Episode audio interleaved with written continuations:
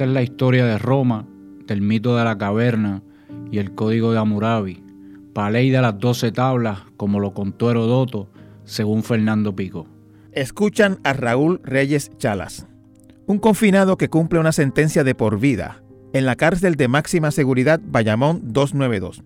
Recita un poema de su autoría, inspirado en las lecturas que conoció en los cursos universitarios que tomó en prisión con el fenecido profesor, historiador y sacerdote Fernando Picó. Dijo que el viejo y el mar era una utopía lejana, un elogio a la estulticia, un mundo en el que Sofía, la tía Tula, el principito, Frankenstein y hasta Siddhartha negociaron un contrato social y un manifiesto del Partido Comunista.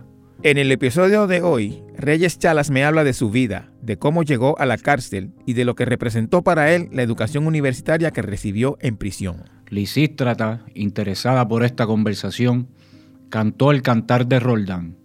Edipo se emocionó y tapándose la cara dijo, Antígona, hija mía, la vuelta al mundo en 80 días iniciará esta odisea en la brevedad de la vida y no olvides que el proceso llegará al mundo del cacho. Fedón y los argonautas curiosos se le acercaron.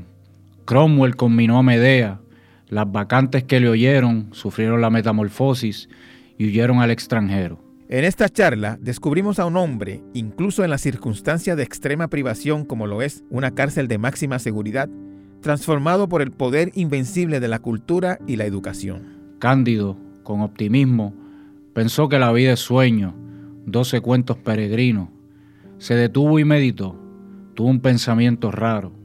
Dijo, el método y las confesiones son cosas de la firmeza, de la dignidad del hombre, del entendimiento humano. Fausto y los Karamazov, al verme se me acercaron, me ofrecieron varios libros, la Apología y la Didajé, de Jesús el Evangelio. Raúl, además, plantea en la charla las preguntas más tremendas acerca de lo que se entiende por justicia en Puerto Rico. ¿Qué es la rehabilitación? ¿Qué problema resuelve el encarcelamiento de por vida de una persona? ¿Qué es pagar por un crimen? ¿Qué le debe a la sociedad una persona convicta por crímenes? Yo, que los escuchaba, sin encomendarme a nadie, declaré la independencia de los Estados Unidos. Gilgamesh se alborotó y le comentó a Bocacio. Se leyó el satiricón. De reojo los miré y sin hacer comentarios subí a la autopista del sur. Prometeo encadenado, junto con los miserables, esperaban a Godot, que les ofreció un nuevo órgano y en la comedia divina un tour por el purgatorio, sauna libre en el infierno y en el paraíso hotel. Así lo contó Herodoto, según Fernando Picó. Nos aceptamos el reto. ¿Y usted? ¿Los leyó?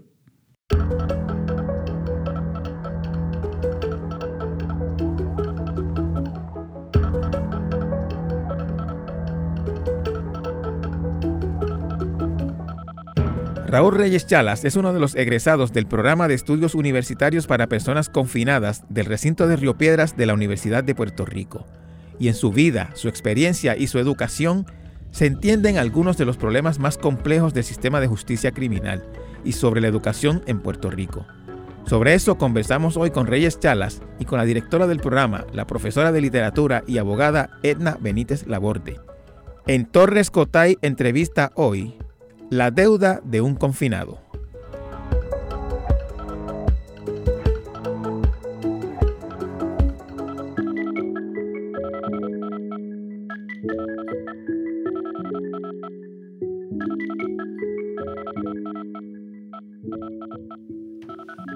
Raúl Reyes Chalas, eh, nuestro invitado de hoy, cumple una sentencia eh, bastante larga en la prisión pero eh, dentro de la, de la cárcel ha encontrado un nuevo sentido a la vida y a la existencia y, de eso es que vamos a hablar en, esta mañana de hoy.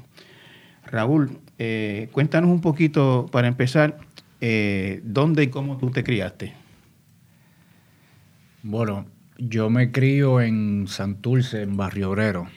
Este, soy padre de inmigrantes dominicanos. Yo mismo soy dominicano, nací en Santo Domingo y a la edad de seis años, pues, llegó a Puerto Rico. Y... ¿Llegaste con documento? Sí, sí, sí. mis padres también llegaron con documentos. En algún momento se hicieron ciudadanos estadounidenses. Yo, como era menor de edad, pues por default prácticamente me tocó también. Así que sí. Y entonces, este, en Barrio Obrero, eh, ¿cómo era tu vida? Básicamente, ¿eras, un buen estudiante? ¿Estabas en, el titeraje, como, dicen, como dice uno? Es que yo no sé qué es eso de, ser buen estudiante, de verdad, porque es que yo, yo era un estudiante distinto. Yo no, yo no estaba acostumbrado a, ¿verdad? Sí, las escuelas tienen, ¿verdad? Su estructura y qué sé yo a mí me gustaba, si la maestra iba a dar el, capítulo 3, pues yo quería leer el 7. Pues yo no quería leer el 3, porque yo era así. Yo no podía ir, no sé, me gustaba el 7, pues leí el 7. Entonces, cuando ella daba el capítulo 3 el examen, pues yo me colgaba. Pero cuando daba el 7, pues lo pasaba bien. Pues ya me lo sabía. Ya lo, y, a veces no, y, a veces no, llegaban al 7, me imagino. Sí, no, y yo quería leer lo que, lo que yo quería leer. O sea, yo no, no me gustaba la estructura como tal. Por eso es que quizás en un momento la universidad, pues, que también la tiene, pues pensaba que sí me iba a ser complicado eso también, pero de verdad que no. Quizás ya uno pues tiene otra edad, ¿verdad? Uno ha pasado por otras cosas y... Pero de verdad que, no sé, el titeraje de, chamaquito, como le dice uno, es... ¿Qué era? Correr bicicleta, este, jugar baloncesto, tirar piedras aquí y allá lo normal. Yo no. ¿Terminaste la escuela, Juan? Eh, sí. ¿Terminaste la escuela? Yo terminé mi cuarto año y de hecho empecé a estudiar la universidad. ¿Ah, sí? ¿En, qué universidad? Empecé a estudiar la este, justicia criminal en la Universidad del Este. Ah, sí. Eh, Raúl, eh, ¿qué, edad tenías cuando, cuando caíste preso? 29. y llegaste a prisión con una sentencia de 119 años. Cabe suponer que, llegaste, digamos, ¿cómo llegaste? ¿Llegaste desesperanzado? ¿Llegaste deprimido? Eh, en un túnel, ¿Cómo, llega uno a la cárcel cuando uno dice, ya los 10, 119 años aquí, que me imagino que en el mejor de los casos, con buena conducta y todas las cosas, serían 25 por lo menos, mínimo? Te, soy honesto, yo no, yo no entendía. Yo no entendía lo que estaba pasando. Yo no, yo no tenía claro que eran 119 años. Cuando a mí me sentencian... vamos a decirlo de esta manera, es como inconcebible para ti esa cantidad de años. Sí, no, yo no, yo no entiendo por qué. O sea, yo no entiendo que son 119 años. ¿Y cómo, cómo sin entender cómo era tu, tu actitud, tus emociones, tu, tu, mente cuando llegaste a la cárcel y dijiste de aquí, pues posiblemente no me voy nunca más? No, tampoco. Yo nunca he pensado eso. Nunca he pensado Yo nunca he pensado en que me voy a morir ahí adentro, de verdad. Sí sé que va a pasar tiempo, pero yo decidí que, bueno, vamos a hacer tiempo, pero vamos a hacerlo pues de la mejor manera posible, ¿no? Dentro de lo que pueda uno aprovechar. Yo, pues no sé. O sea, no, llegaste... Yo, yo, es que yo he hablado con otros este, confinados que llegan con sentencias así larguísimas y llegan este, deprimidos, frustrados, como en un, como una especie de túnel y sin saber cómo van a salir de ahí y es con el tiempo que entonces empiezan a ver posibles salidas. ¿Tú sabes qué es lo que pasa? Que yo, yo, yo serví en los Marines. yo he vivido unas cosas que quizás fueron también difíciles y dije, bueno, pues si esto no me lo mató, pues la cárcel no me va a matar. Yo voy a vivir y yo voy a sobrevivir esto. O sea, yo tengo bien claro que si hay alguien que tiene la capacidad de, pararse y de sostenerse y de, pelear con esto, soy yo. Yo tengo bien claro eso dentro de mí, así que yo la cuestión de la desesperanza y de... Sí pasa, hay momentos en los que uno llora, que uno pues cuando trancan ese portón uno, uno dice, caramba, ¿cuándo es? O cuando te levantas por las mañanas, miras el portón y dices, diantra, estoy aquí todavía. Pero uno tiene que seguir peleando, mano. No, yo no, honestamente, de verdad, yo no, yo no pienso en que me voy ni a morir en la cárcel, ni que, ni que todo lo que he perdido, pues está perdido, porque las cosas se pueden recuperar o no recuperarse, por ejemplo, el tiempo, ¿verdad? Uno tiene una percepción cuando uno está en la cárcel, la percepción sobre el tiempo cambia. sobre esta pregunta que uno se hace, ¿qué es eso de hacer tiempo? ¿Qué es el tiempo?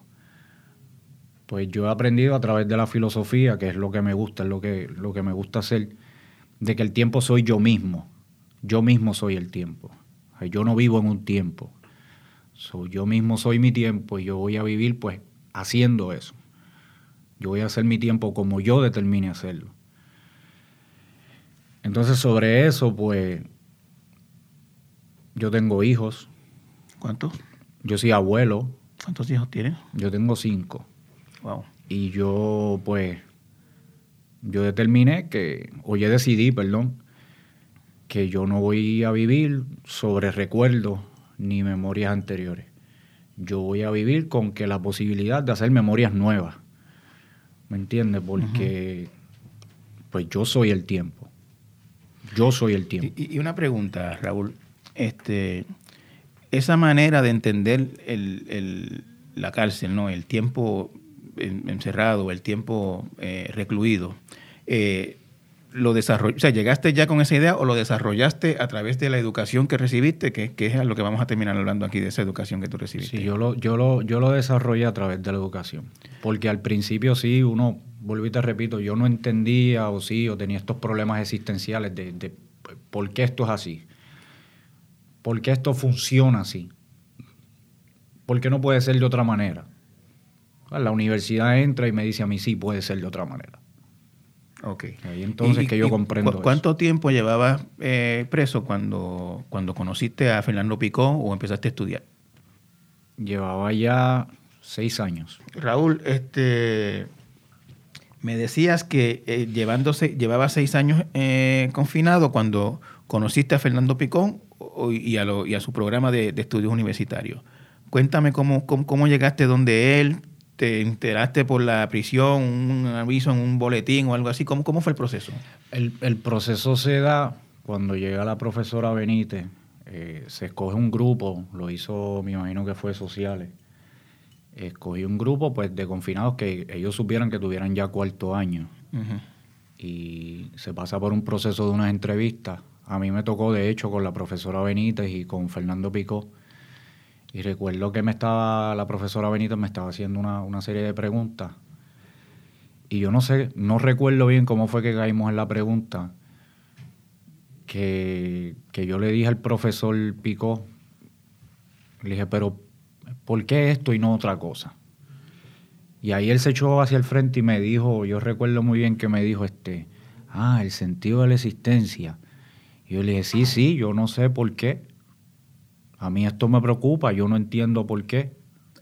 Perdóname, Raúl, no, no entiendes por qué el... el o sea, explícame un el mundo, ¿por qué el mundo es así? O sea, en medio de las entrevistas sobre si tú, básicamente me imagino yo que estos estaban evaluando si tú cualificabas para ese programa o no. Sí, empezamos a hablar sobre otras cosas y se dio eso de una manera bien orgánica, así, empezamos a hablar y él se echó hacia el frente y me dijo, ah, el sentido de las cosas, el sentido de la existencia. Y yo, sí, sí, eso mismo, pero yo no sabía que él era profesor, yo no lo conocía nunca. Y creo que esa fue una de las cosas que quizás, pues, le dijo a él, apúntame a este muchacho ahí que este tiene curiosidad de, preguntar. Yo, he escuchado, te lo escuché a ti y se lo he escuchado a otros participantes de este programa, que, que el profesor Pico, eh, lamentablemente fallecido hace ya un, unos dos, tres o cuatro años, creo. Eh, Seis. Eh, los impresionó a ustedes porque no los trataba como reos, sino como personas. Eh, cuéntame, de, ¿tú, sentiste eso? ¿Cómo, ¿Cuándo y cómo tú sentiste eso? Desde el primer día.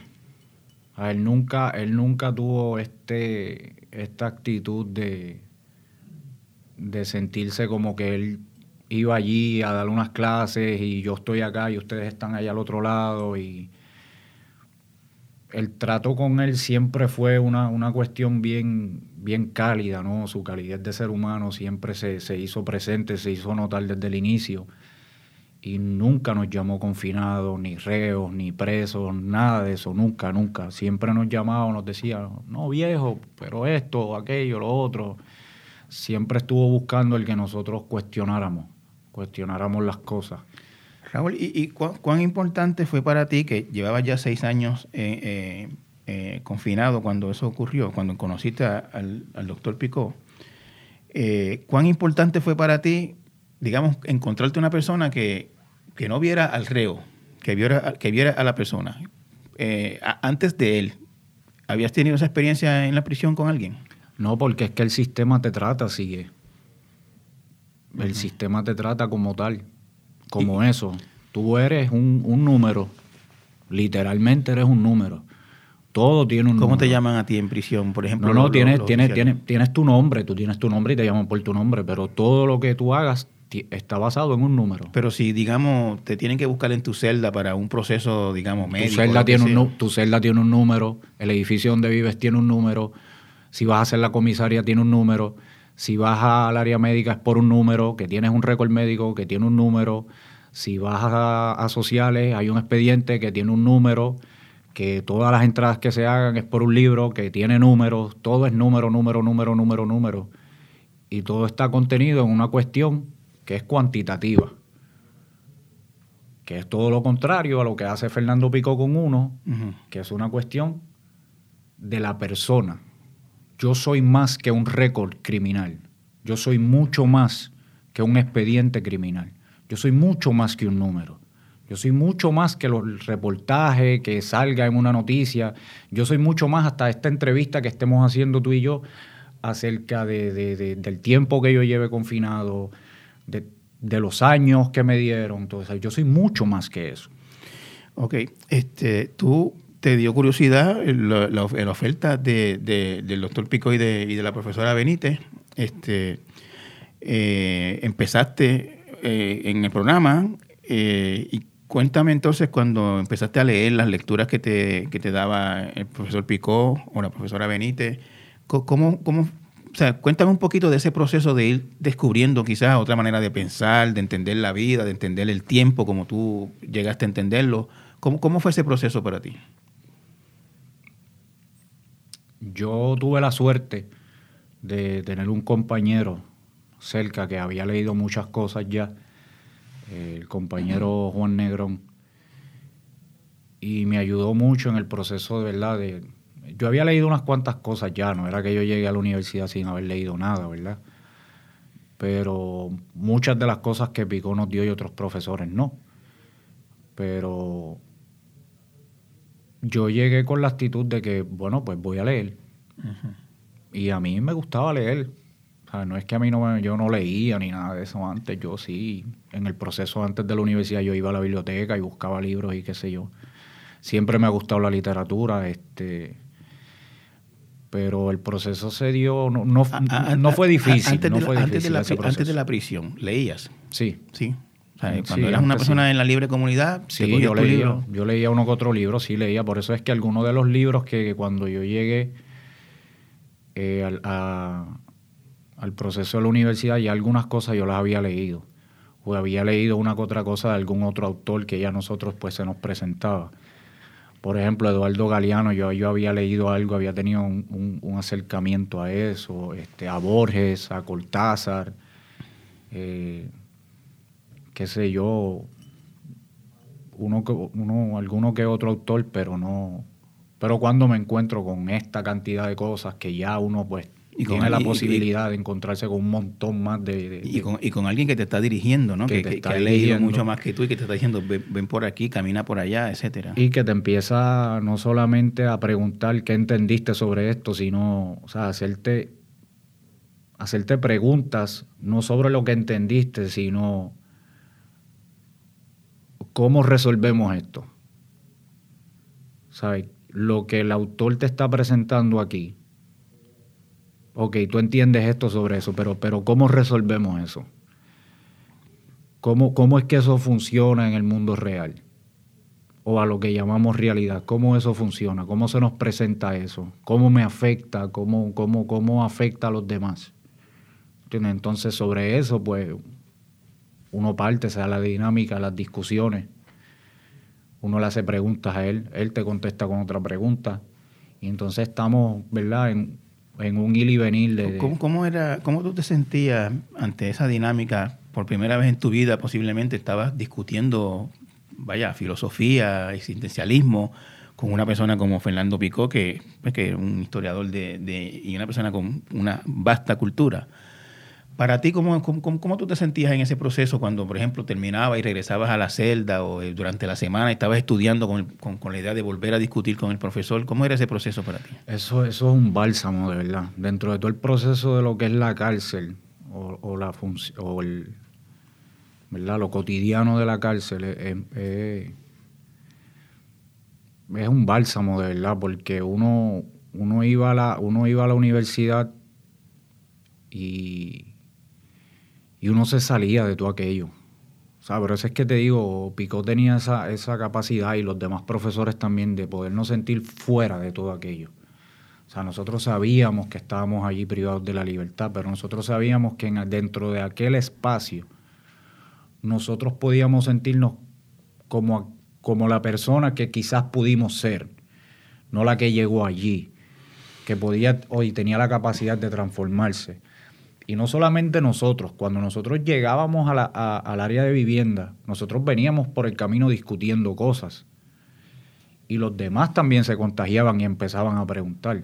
Otros confinados lo escuchaban ustedes hablando de, de, Sócrates, y, Sócrates y de, y de, Marx y de, y de, que, y de Heidegger y de Nietzsche y preguntaban y, nosotros pues tratábamos de sentarnos y también decirle y que pues y decían, mano, si yo pudiera o si yo hubiera caído ahí, pero no tengo el cuarto año, esto, aquello, lo otro, ¿me entiendes? Entonces, esa, esa era parte de la, de la dinámica. Se encuentro bien, bien, bien fascinante eso que tú dices, Raúl, de que cuando ustedes estaban en ese salón, en esas discusiones, estaban fuera de la cárcel, aunque estaban físicamente dentro de la, de la institución.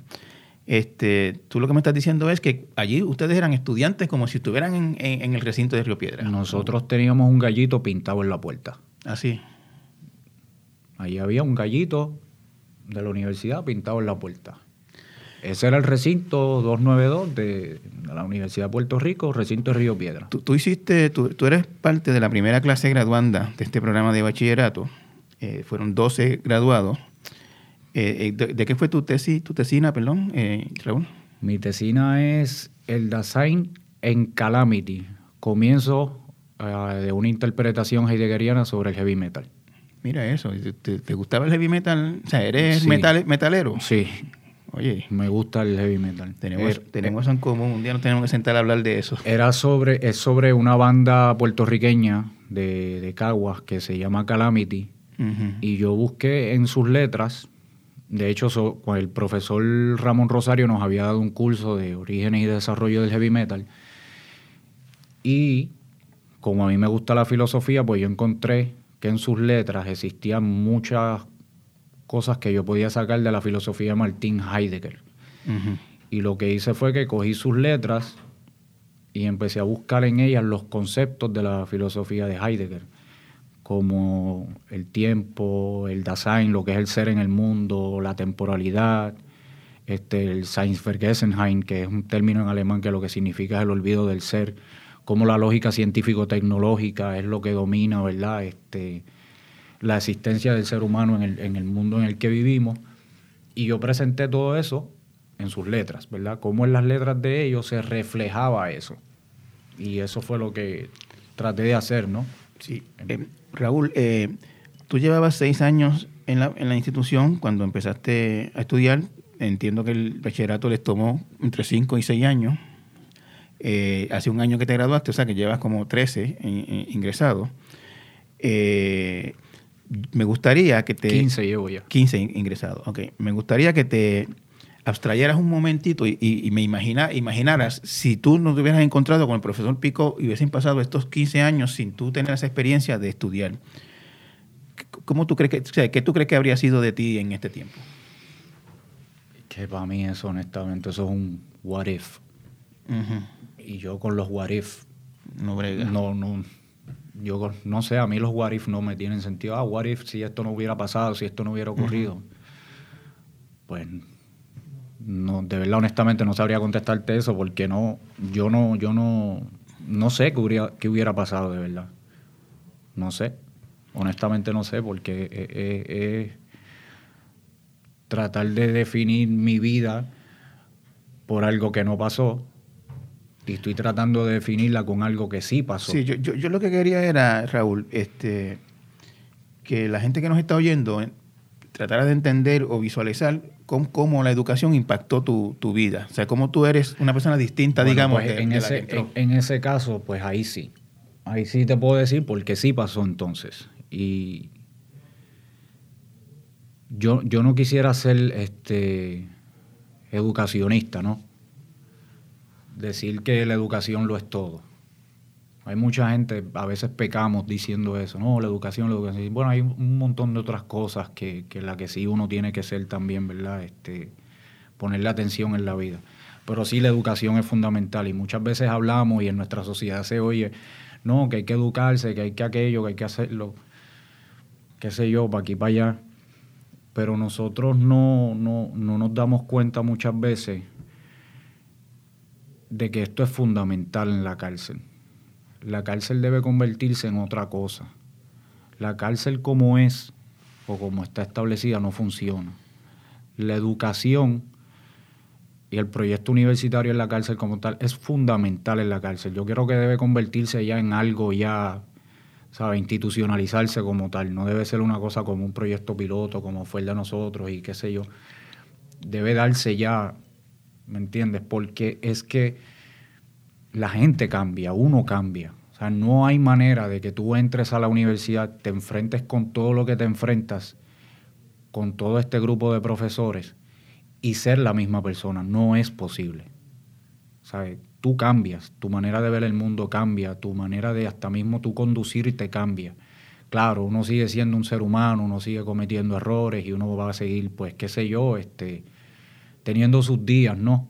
Porque uno está en un contexto de encierro, uno sigue estando allí. Per- Perdóname, Raúl, pero los tenemos todos adentro y No, afuera. adentro y afuera, exacto. Pero lo que te quiero decir es que tú oyes muchas veces en la calle que la gente dice, no, que la educación, la educación, mira, el- el- el- en, en Puerto Rico el Departamento de Educación es la agencia que más dinero recibe. Y es una agencia que gasta algunos 5 mil, 6 mil dólares en un estudiante del sistema público. En mí se gastan 60 mil al año. Y en un niño, 6 mil. Wow, die- diez veces más en mantenerte a ti encerrado que... Y eso es si yo no tengo ninguna condición médica que sea este Sí, sí, ¿verdad? yo- que requiera un, un gasto adicional, ¿no? Pero, pero para ponerte eso en el contexto, este se pudieran estar educando 12 niños con lo que se paga por mí, teniéndome en prisión. Después de 15 años y después de haber pasado por el proceso de, la, de la universidad en la cárcel, la, la sociedad de verdad eh, está más segura porque yo estoy preso, después de haberme educado. La sociedad está más segura de verdad porque yo voy a durar quizás no sé cuánto, 25 años antes de que me sea posible, ¿verdad? Que la bajo palabra me vea. ¿Qué estamos haciendo con esos muchachos que de verdad lo- los recursos que se están llevando no es lo suficiente, no es lo necesario para nosotros formar seres humanos en este país? Que de verdad estén comprometidos con la educación en este país. O sea, tú miras los números, porque yo, me, yo en algún momento, y la profesora Benítez lo sabe, yo me dediqué a buscar esto, a analizar esto. O sea, son, en el tiempo que yo llevo, se ha gastado más de medio millón de dólares teniéndome a mí confinado. Y la sociedad de verdad está más segura porque yo estoy trancado. Alguna gente estará escuchando esto y dirá, bueno, él hizo algo malo, está cumpliendo, este, se merece el castigo, eh, los recursos de la educación se le deben dedicar a los que se han portado bien, etcétera. ¿Qué, qué tú, ¿Qué tú respondes a eso? Yo te voy a, yo te voy a responder con, con el ejemplo de, de un oficial en la cárcel que me dijo eso. Yo estaba trabajando. ¿Un oficial te dijo eso a ti? Sí, sí, no, yo estaba trabajando, ¿verdad? Yo estaba trabajando en mantenimiento, limpiando el área médica, y un oficial me preguntó, me oye Raúl, ven acá, porque yo tengo que fajarme tanto para pagarle la universidad al hijo mío en la calle, y tú la estás cogiendo aquí de gratis, ¿verdad? Porque yo me mato trabajando, tengo que pagarle un montón de dinero en matrícula, en libros, en recursos y tú estás cogiendo todo eso aquí de gratis. Y yo le dije, pues vamos a hacer una cosa. Ese asunto yo te lo voy a resolver hoy mismo. Dile al hijo tuyo que roba un banco y la coge gratis aquí conmigo. Exacto, exactamente. Porque decirlo así es fácil. Claro. ¿Me entiendes? Queremos, queremos cuantificar todo. A él le preocupaba el dinero que estaba gastando en la, en la educación de su hijo y de que yo la estuviera cogiendo gratis, como él dice. Que no era gratis, vamos a tenerlo claro. Por supuesto que no. Eso cuesta dinero. La gente paga impuestos, ¿no? Claro. Que van a la Universidad de Puerto Rico también. Y a él le preocupa que su hijo, él tenga que pagar por eso. Todo lo queremos cuantificar. Todo queremos basarlo en dólares y centavos. Queremos basar la vida de la gente en dólares y centavos como si eso fuera a resolvernos el problema a nosotros. Si nosotros queremos llegar, a, ¿sabes ¿qué es lo que aspiramos? A la, a la paz social, ¿no? Que a- aspiramos a eso, ¿verdad? ¿No? Alegadamente, sí. Alegadamente eso, eso es lo que queremos todos, ¿verdad? Que una, una sociedad donde vivamos en paz y tranquilidad y todo el mundo obedezca las leyes y ta, ta, ta. Pero sabemos que eso no va a ser así. Somos seres humanos, eso no va a suceder así. Podemos vivir con una con una especie de, de,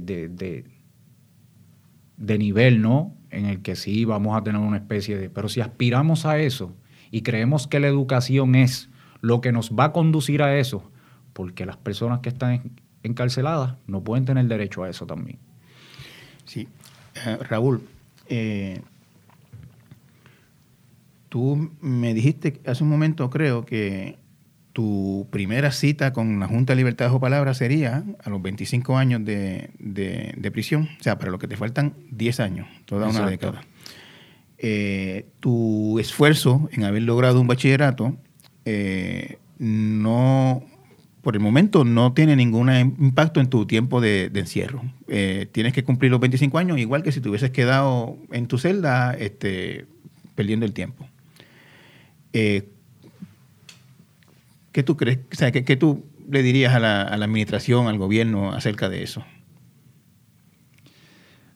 Bueno, honestamente, pues que me den la oportunidad de yo poder, si, si invirtieron el tiempo y los recursos en educarme, ¿para que me vas a tener 10 años más? Cuando ya tienes 15 adentro. Cuando llevo 15, llevo más del tiempo que necesito para, ¿verdad? Más de la mitad del tiempo que necesito para ser visto por la Junta de Libertad bajo palabra, pues permíteme demostrarte que ese bachillerato, esa transformación que hay en mí, ¿verdad? Por medio de, de los estudios universitarios, pues permite, dem- permíteme demostrarte. O sea, ¿para qué me vas a tener, seguir teniendo ahí 10 años? Lo- digo que no es garantía tampoco Claro. que no es garantía a los 25 años, es decir, ¿sabes? Pero dame la oportunidad de demostrar, ¿sabes? De que, de que puedo hacer cosas. Porque hay un sentido de impotencia que uno tiene cuando uno se educa y uno dice, hermano, yo veo el mundo de otra manera. Yo sé que yo no voy a cambiar el mundo yo solo, pero yo puedo ayudar a cambiar un montón de cosas que están pasando allá afuera. Yo puedo aportar a hacer un montón de cosas buenas. ¿Por, por qué no me lo permites? Ah, porque me faltan 10 años. No, no hay algo extraordinario que pasó en esto de este proyecto en el que todo el mundo, que hay una gente en la calle que se ha expresado a través de las redes sociales con un montón de apoyo y, y- y- y de, ¿verdad?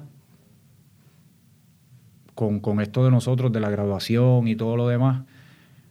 Ha habido mucho apoyo con esto.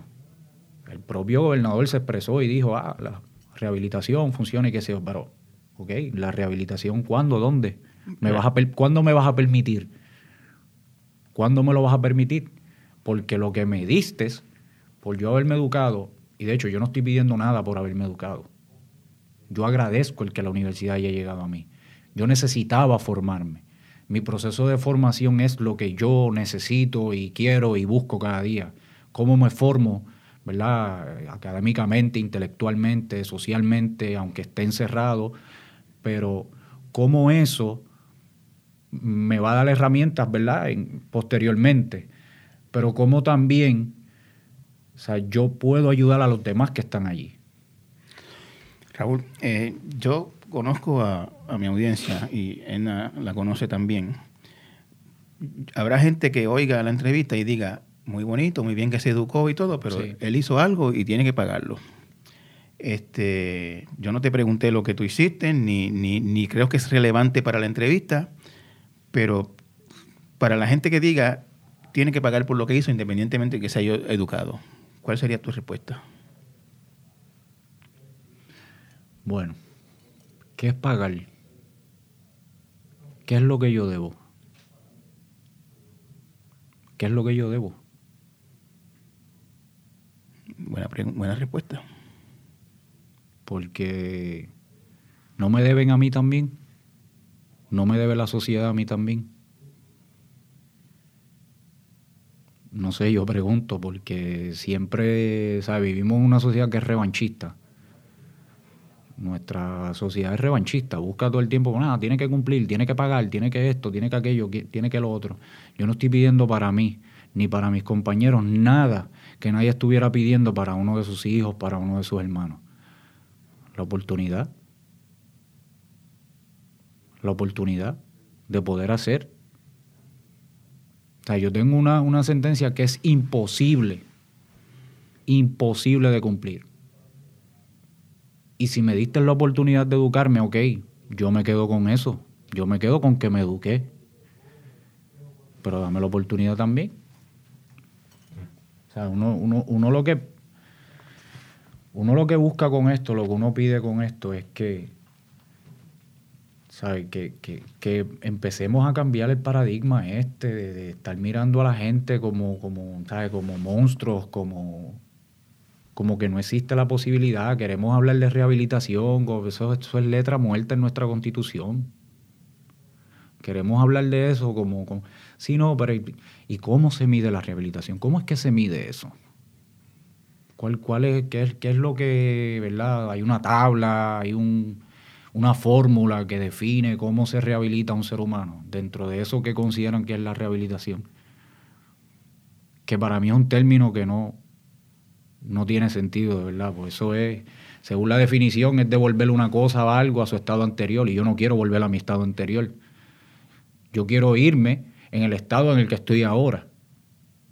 Pues hablemos de una resocialización, hablemos de una reinserción.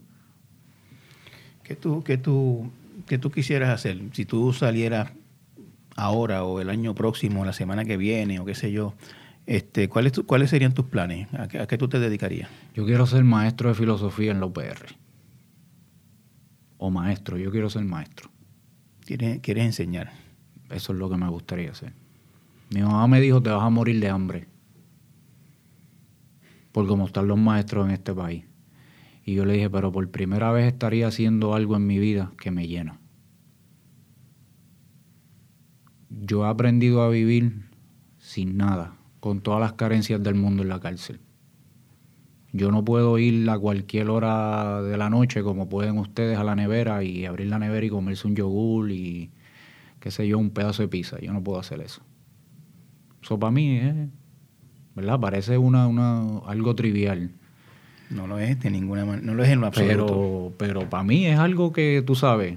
Y yo digo, pues, en relación a eso, pues...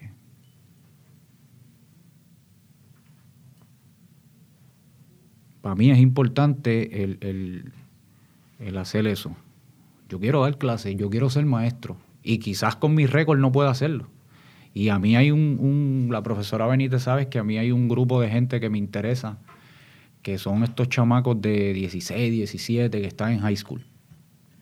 Porque ya muchas veces no, nos ha hablado a nosotros de que ah, este grupo de muchachos cuando llegan a la, universidad tienen un montón de deficiencias en algunas cosas aquí y allá. Pues a mí me gustaría hacer ese puente, ¿no? De que vamos a trabajar con eso para que estos muchachos lleguen ready a la universidad o de qué sé yo, yo hasta le he sugerido un programa ¿no? a, corrección en algún momento, mira, ¿por qué no nos utilizan a nosotros los que nos graduamos y empezamos a preparar a estos muchachos que están adentro para que cojan su cuarto años también? Y me sirve a mí para prepararme, qué sé yo, quizás como maestro. Pero lo que quisiera es eso. Eh, eh, Raúl, eh, muchas gracias por tu tiempo. A ti. Deseo que que alguien escuche esta entrevista y alguien que pueda tomar acción y, entienda pues lo que ha pasado en, tu vida y la oportunidad que, estás buscando de, de volver a probarte en la libre comunidad. Muchas gracias. A nuestro regreso, conversamos con la directora del Programa de Estudios Universitarios para Personas Confinadas, Edna Benítez Labordi.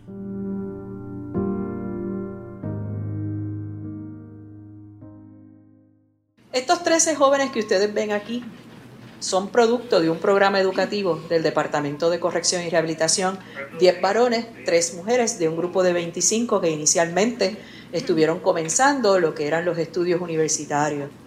Estos jóvenes han demostrado que eh, no solamente han tenido ante todas las dificultades y adversidades eh, cónsonos con lo que es perder su libertad porque en un momento dado tomaron una decisión equivocada y que están cumpliendo por esa pena en prisión, no, sin embargo, no significa que no tienen la oportunidad de crecer y de demostrarle al pueblo de Puerto Rico la capacidad que tienen y la oportunidad que han tenido de transformar sus vidas a través de la educación. La profesora Edna Benítez eh, de la Universidad de Puerto Rico es la que actualmente es coordinadora del programa de, bachillerato eh, en estudios generales para personas confinadas. Así es, que se llama la iniciativa, ¿verdad? Sí, estudios universitarios para personas confinadas. Sí. Que es este programa que ha logrado la graduación hasta este momento de 16 eh, reclusos eh, con los 12 del año pasado y 4 de este, más hay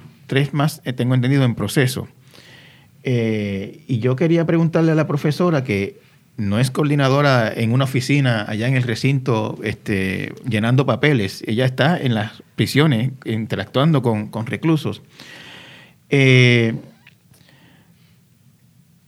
¿Cómo es ese proceso de, encontrar, de, darle, educar, de, enseñarle el camino de la educación a personas que muchas de ellas, eh, o casi, No, me imagino que casi ninguno de los que están en el programa tenía un bachillerato ni nada que se le pareciera?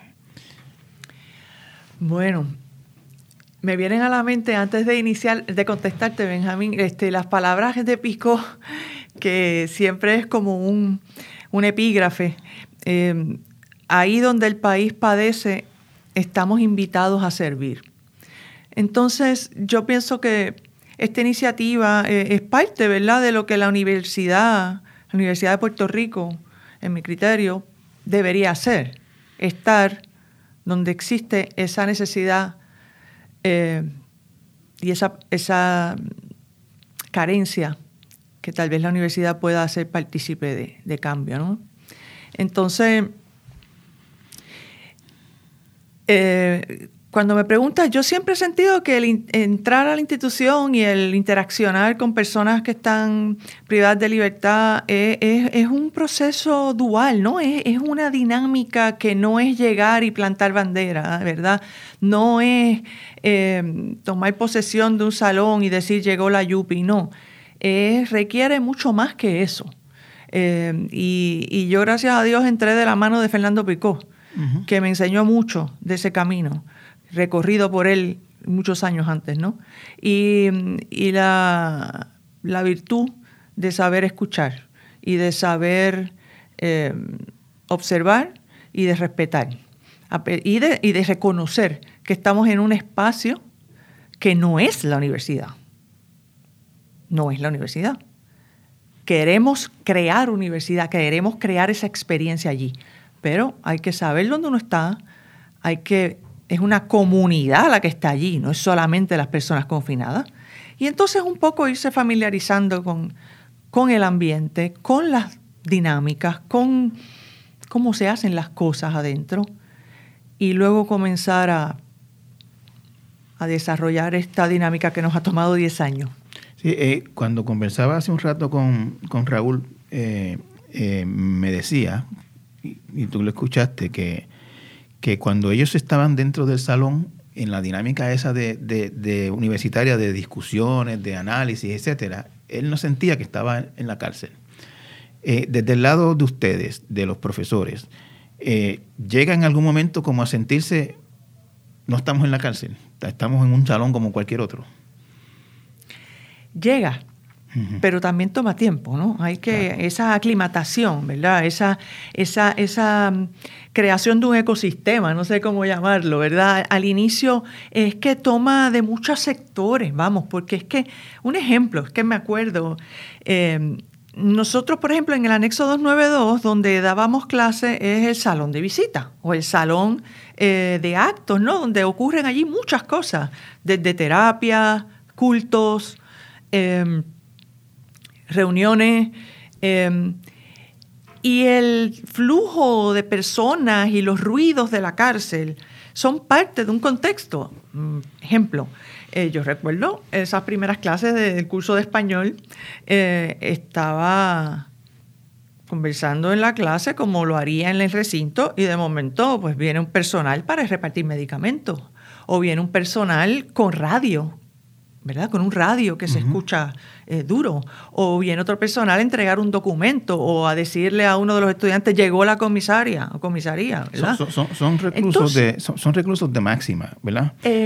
los del anexo 292 sí, es una institución de máxima. Y pregunto, eh, ¿llegan al salón esposados?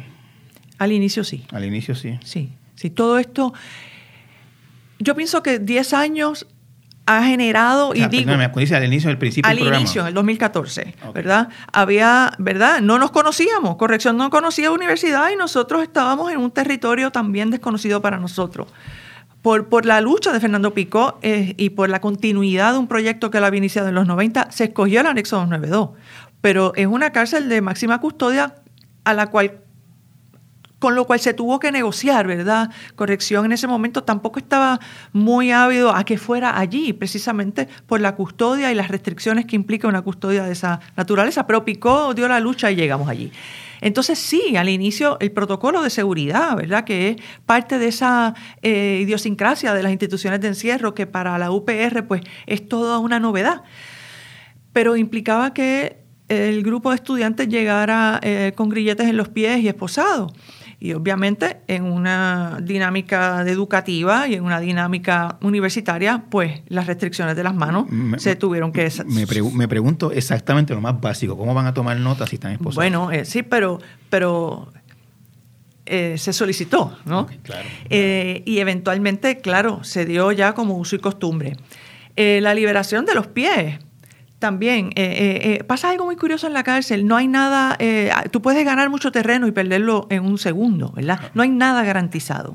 Y no hay nada garantizado. y si bien hubo unas dinámicas y unos entendimientos de que ya el grupo contaba con una confianza y con una conducta y con un, y con un manejo ¿verdad? De, de la experiencia universitaria, puede pasar una, una situación de seguridad fuera de esa institución y vuelven las restricciones. Porque hay unas políticas institucionales, ¿verdad? Eh, pero yo sí debo aclarar, y, yo creo que Raúl recuerda este momento, que en un momento dado se liberaron los, los, grilletes de los pies. ¿verdad? Y se pudo manejar, aunque ellos siempre estaban sentados, pero se pudo recrear un poco eh, el clima de un salón de clases en la universidad. Y sí, llega un momento en que esa abstracción de la cárcel se da también del lado de los docentes y de las docentes.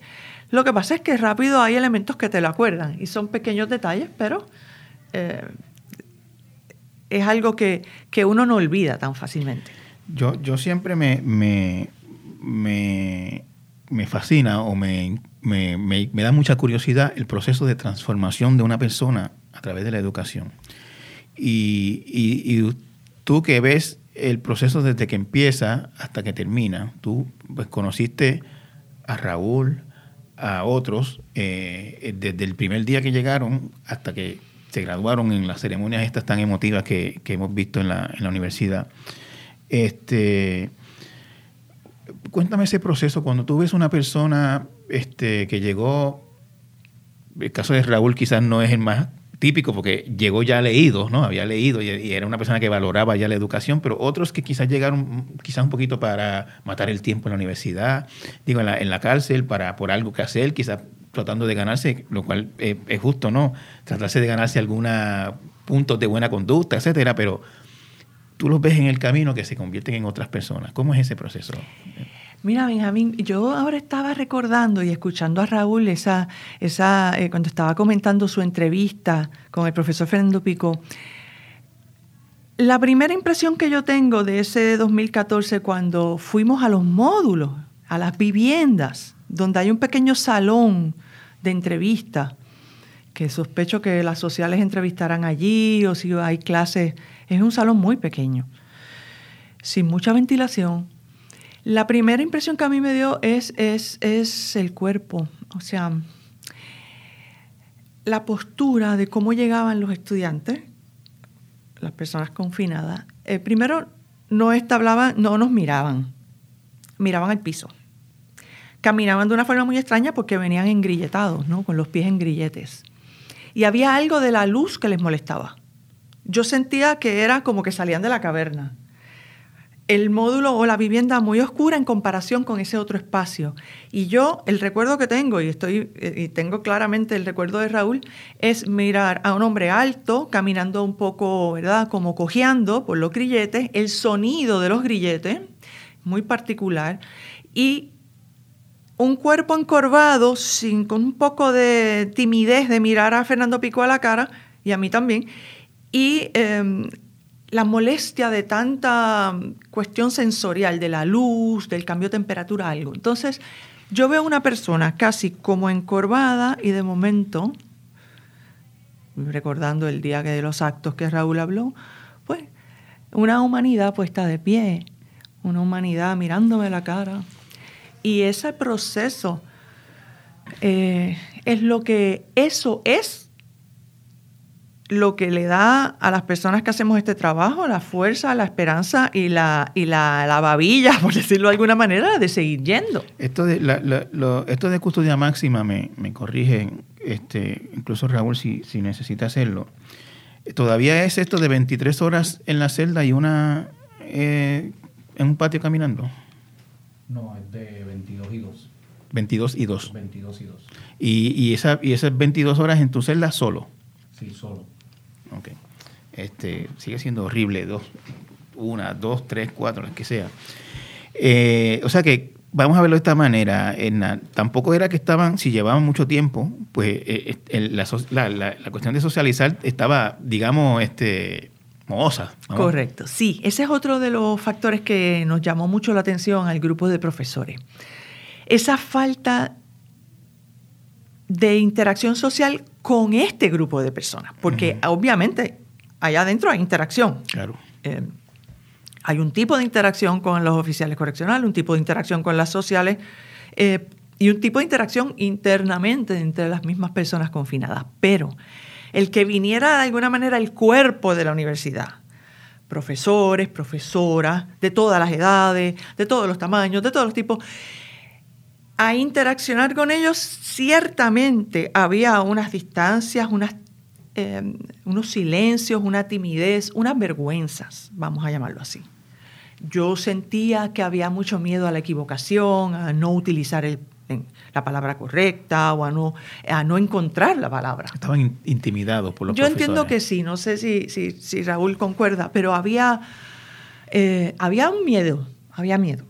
Em, y yo pienso que parte de la labor docente en este contexto, aunque pienso que también en, la universidad eh, sería beneficioso, lo primero antes de empezar, en mi opinión, con cualquier asunto estrictamente académico, es establecer unas bases de confianza y bajar los niveles de ansiedad y de suspicacia también que hay respecto a qué venimos nosotros a hacer aquí o qué viene esta gente a hacer aquí.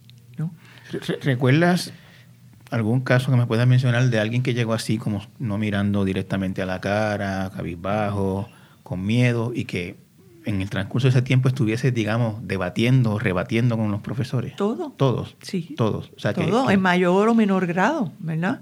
Este, porque obviamente esto es un grupo muy heterogéneo en términos de su formación y su preparación previa. Como mencionaba hace un rato Raúl, ¿verdad? Teníamos personas como es el caso de un Juan Negrón, que sí, ya prácticamente le faltaba una clase para completar su bachillerato en la Universidad de Puerto Rico.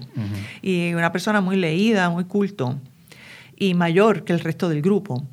Y también teníamos jóvenes que habían terminado el examen de cuarto año en la cárcel. Eh, y no tenían una formación muy sólida ni unas lecturas, ¿verdad?, este, muy recientes. Así que también la misma, el mismo grupo de estudiantes confinados, había unos sectores, ¿verdad? Y había como unas especies de, distinciones internas. Eh, y si hablaba uno, el otro no se atrevía.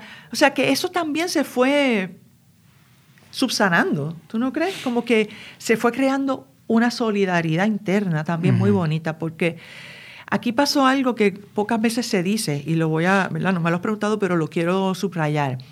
Este, ¿verdad? Es conocido que en las instituciones penales hay formaciones o hay grupos, eh, ¿verdad? Eh, de, las personas confinadas.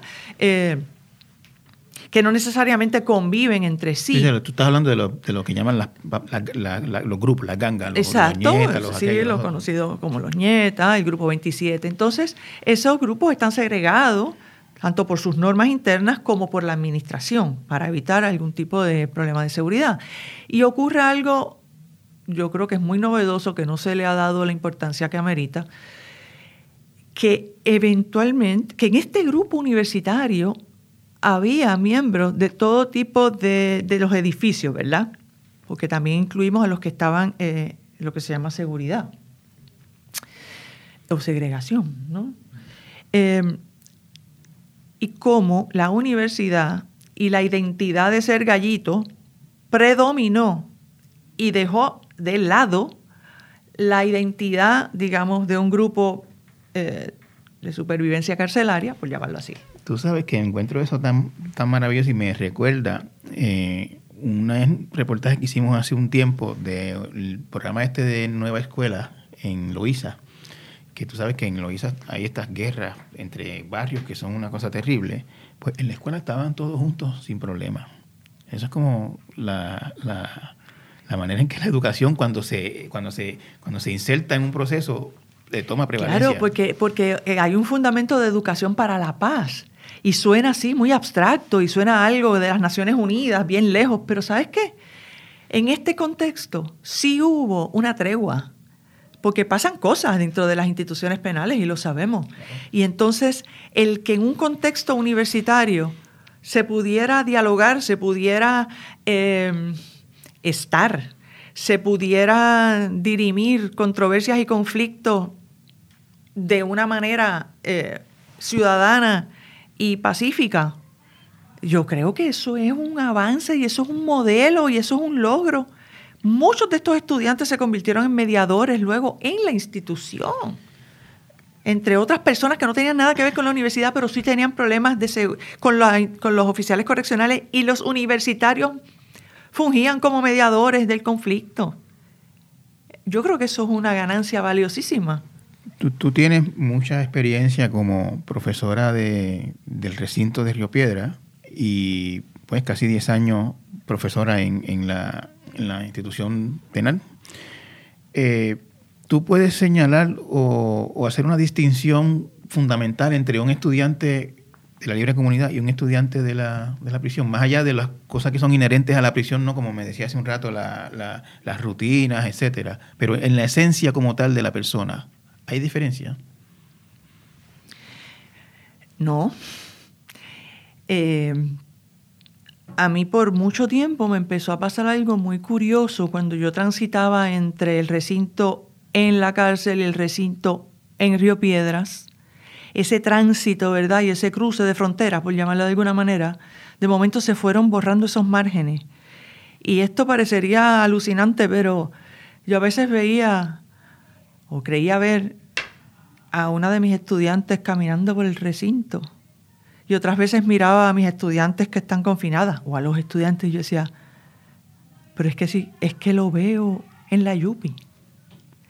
Entonces, creo que eso apunta a algo mucho más esencial y mucho más eh, profundo, y es que no, son los, los veo como estudiantes, como seres humanos, en un contexto obviamente distinto, pero muchas veces con experiencias muy similares y con, con asuntos que tienen que ver con la capacidad de aprender o no distintos, no muy distintos, ¿sabes? Eh, lo que pasa es que algunas veces en el recinto estos estudiantes han sido identificados, me estoy refiriendo a que tienen algún tipo de condición para, que, mm, para el aprendizaje o que se necesita hacer unos acomodos razonables debido eh, en, la institución penal nosotros llegamos sin saber nada de ese tipo de asunto. Y a lo largo del tiempo hemos ido perfeccionando también, ¿verdad? Las dinámicas y ya tenemos otras, otras relaciones en la institución y muchas veces desde el área médica hacen sus evaluaciones y nos informan de que X o Y persona necesita acomodos. En fin, yo creo que eh, ha habido eh, este entrecruce. Eh, el saldo final para mí como docente, como profesora, es que estoy manejando estudiantes. Por eso yo me resisto, ¿verdad? Y, es, a veces es un poco chocante los discursos, ¿no? Yo, los veo como estudiantes, los veo como personas que están en una condición de privación de libertad, pero y lo hicimos muchas veces, Raúl, no sé si recuerdas que al principio, no al principio, pero en algún momento dado, íbamos grupos de estudiantes del recinto a conversar a la institución penal, tanto de hombres como mujeres, a hacer conversatorios, como se hace en la universidad. Y de momento esas dinámicas que se daban allí eran no solo intensas, sino de una en ambas direcciones, ¿no? Había muchas preguntas de ambas partes y muchos saberes compartidos. Y eso me parece a mí que es parte de, de lo que yo entiendo que debe ocurrir, que es la eliminación de esa frontera, eh, con miras a que la institución penal deje de ser lo que es hoy día y sea, sea otra cosa y eventualmente desaparezca. Yo, yo, este, he participado, he asistido a dos de las, lo que llaman días de logro de estas clases graduandas, la del año pasado y este, las únicas dos. Y, puedo decir que en el ambiente que se siente de alegría, de satisfacción, de triunfo, en las caras de los graduandos, en las caras de sus familiares, en la manera en que se expresan los familiares y se expresan los graduandos, no se ven diferencias con, una graduación de, cualquier tipo. Las muchachas bien maquilladitas, los pelos arreglados, los muchachos con, su peinadito, recortadito. Es, todo, es una, graduación casi como cualquier otra. Eh, ¿Tu impresión es la misma, Ina? Bueno, queremos que sea una graduación como cualquier otra, en el mejor de los sentidos. Pero en lo sustantivo, en, vamos, hay muchas cosas que no son como cualquier otra graduación, ¿verdad? Este, lo que pasa es que el objetivo y el propósito de ese día o de ese acto de reconocimiento es que se equipare a cualquier otro logro frente a su familia, ya sea de sus hijos, hermanos. Yo, perdóname, yo, sé, yo sé que hay una eh, presencia de seguridad alrededor del, recinto que no es normal.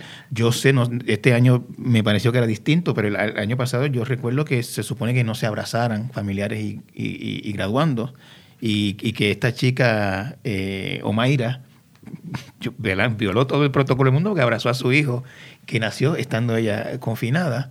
Eh, sí, no, pero yo más me refiero, aunque tienes razón en lo que dice, yo me refiero al hecho de cómo es que llegamos allí. Em, toda la interioridad que solo los que y las que participaron y de alguna manera sus profesores y profesoras sabemos que, que se tuvo que trascender para llegar a un día de celebración. Porque un poco, la, por lo menos mi actitud que ha ido también cambiando a lo largo de los años, es que hay momentos que hay que celebrar, ¿verdad? Em, a pesar de tantas otras cosas. Em, y sí, al final, yo te digo, yo, yo le decía a Raúl, y bueno, Raúl ha sido testigo, mi felicitación y mi, y mi, y mi momento, vamos a decirlo, de llorar es en la institución estas dos últimas este, actos de reconocimiento, yo siempre me reúno con el grupo, un poco les planteo qué es lo que va a pasar, cómo es que van a hacerse las cosas. Y eh, se firma ¿verdad? la certificación de la tesina, que quiere decir que ha sido aprobada y que con eso se gradúan. Ese es el momento para mí de culminación y ese es el momento en que afloran muchas emociones. Eh, y yo ahí pues toda la contención que tengo durante el año, dejo que salga, ¿no? Y, me acuerdo que abracé a Juan Negrón y no me podía contener, que me tuvo que calmar así como, como cálmate, chica. Ya el día del logro, yo me programo para un poco mantener esa ecuanimidad, porque, pues, también, em, nada, quiero mantenerme eh, firme sin embargo, en esta ocasión, se lo decía a los muchachos que los vi el otro día en la 1072, hubo esos resquicios, ¿verdad? Esos momentitos de humanidad que de momento te, te cogen, ¿verdad? Y te dan por el costado. Y fueron con dos familiares, unos momentos muy cortitos, pero que me tocaron el corazón. Y uno fue cuando llegó la madre de uno de los graduandos, de Gadiel. Él estaba muy, muy ya con sus vestiduras académicas. Y la mirada de esa madre y el tono en que le habló y las palabras que le dijo me conmovieron de tal manera. Y sí, es una madre viendo a un hijo graduarse, qué hermoso, pero me dio mucho sentimiento. Pero nada. hablábamos hace un rato, eh, fuera de, micrófono, ¿no? Que, que en Puerto Rico la cárcel se entiende básicamente como, una venganza. Las personas cometen errores, cometen actos que de naturaleza eh, muy negativa ocasionalmente. Y entonces se le, manda a prisión, muchas veces con una sentencia que, como decía Raúl, es imposible de cumplir, porque si te, si, te echan más de, si te echan 100 años, pues nadie va a durar 100 años y menos en la cárcel, eh, considerando especialmente que no, no llegan a la cárcel recién nacidos. Se les priva de contacto con sus familiares físicos, muchas veces no se pueden abrazar. 22 años, 22 horas al día encerrados, solos, eh, no tienen acceso a, ni siquiera un teléfono.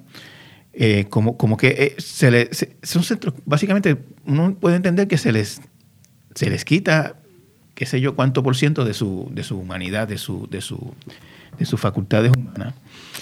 este programa de, de, educación universitaria en la prisión, ¿qué tiene que decirle a los que, a los que deciden o han decidido que las cárceles sean lo que son hoy? Bueno, la educación, ¿verdad? En términos generales se dice, ¿verdad? Tiende a, humanizar, a crear conciencia, a, hacer todo lo que la cárcel pretende quitar, ¿no? Es un esfuerzo casi contracorriente. Em, yo tengo yo creo que este trabajo me ha hecho pensar mucho en cómo es que como sociedad hemos decidido que el único, la única medida de cumplimiento de una pena es la cárcel o de equiparar justicia con cárcel. Yo creo que hay que repensar y esta oportunidad de la universidad en la cárcel, que funciona de ambos lados, ¿ah? y eso lo dijo Picó claramente en el documental El Día Menos Pensado. No es solo lo que la universidad hace en la cárcel, es lo que la cárcel hace a la universidad y a la sociedad. Entonces, esa reflexión y ese pensar, yo, por un lado, yo me pregunto si las personas que abogan por las sentencias altas, por por toda la, la legislación, ¿verdad?, cada vez más punitiva y más y más este, cruel, llamarlo de alguna manera, han visto lo que es nuestro sistema penal, ¿no? O sea, incluso los jueces o las juezas, o sea, todo el aparato, los operadores del, del derecho, o sea, conocen realmente lo que como sociedad estamos haciendo. ¿Qué es ese lugar? ¿Qué pasa allí? Yo creo que, que conocer la cárcel es una manera de, de repensar cómo vamos a hacer las cosas. Y la universidad en la cárcel yo creo que es una práctica restaurativa, es una práctica de cambio de paradigma y de, de ver que es posible la transformación de personas a pesar de su pasado, que es posible la transformación incluso de un sistema, porque yo tengo que decir que mi experiencia en estos 10 años, que no es solamente con los estudiantes confinados, es con los oficiales correccionales, es con los técnicos sociopenales, es con todo un sistema que, que, que, que, también está preso en la cárcel, ¿verdad? Que también vive allí horas, ¿no? Y pueden salir, pero que, pasa gran parte de su día en, esa estructura. Em, yo estoy segura que el oficial Luna, que ha estado 10 años tomando cursos de la Universidad de Puerto Rico, porque es el custodio del grupo de universitarios no es el mismo que empezó. Él, ha estado básicamente absorbiendo todo lo que... Él tomó todas las clases. Yo estoy segura que él no es la misma persona. y que ha tenido oportunidad de reflexionar sobre su labor, sobre su eh, trabajo. Y no es que deje de cumplirlo, porque lo ha cumplido y ha ejercido el rol para el cual él está allí, pero también ha visto el potencial las personas que él custodia y el resultado de una práctica que tal vez no es habitual en la prisión, pero que ha tenido un impacto positivo en, como se llama en corrección, el clima institucional. Yo estoy segura que el anexo 292 no fue el mismo cuando, eh, a lo largo de este proceso, ¿verdad? Eh, hay transformaciones en la misma institución. Y por eso yo creo en este trabajo, porque es un sistema muy férreo, está muy bien cimentado, pero la erosión tiene que empezar desde adentro. Muchas gracias, Edna, por tu tiempo y por tu esfuerzo en este programa. Gracias a ti.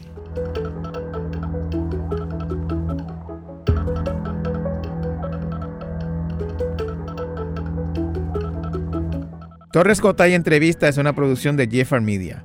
Puede conseguirlo en cualquier plataforma de podcast. Agradecemos que lo valoren y lo compartan. Justin Miguel Santiago estuvo a cargo del diseño de sonido. Producción por Abisael Flores. Producción ejecutiva Celimar Colón. Música original por Rigoberto Alvarado. Denis Rivera Pichardo es nuestro editor audiovisual. Rafael Lama Bonilla es el director general de Jeffar Media. Los esperamos la próxima semana en un nuevo episodio. Hasta entonces.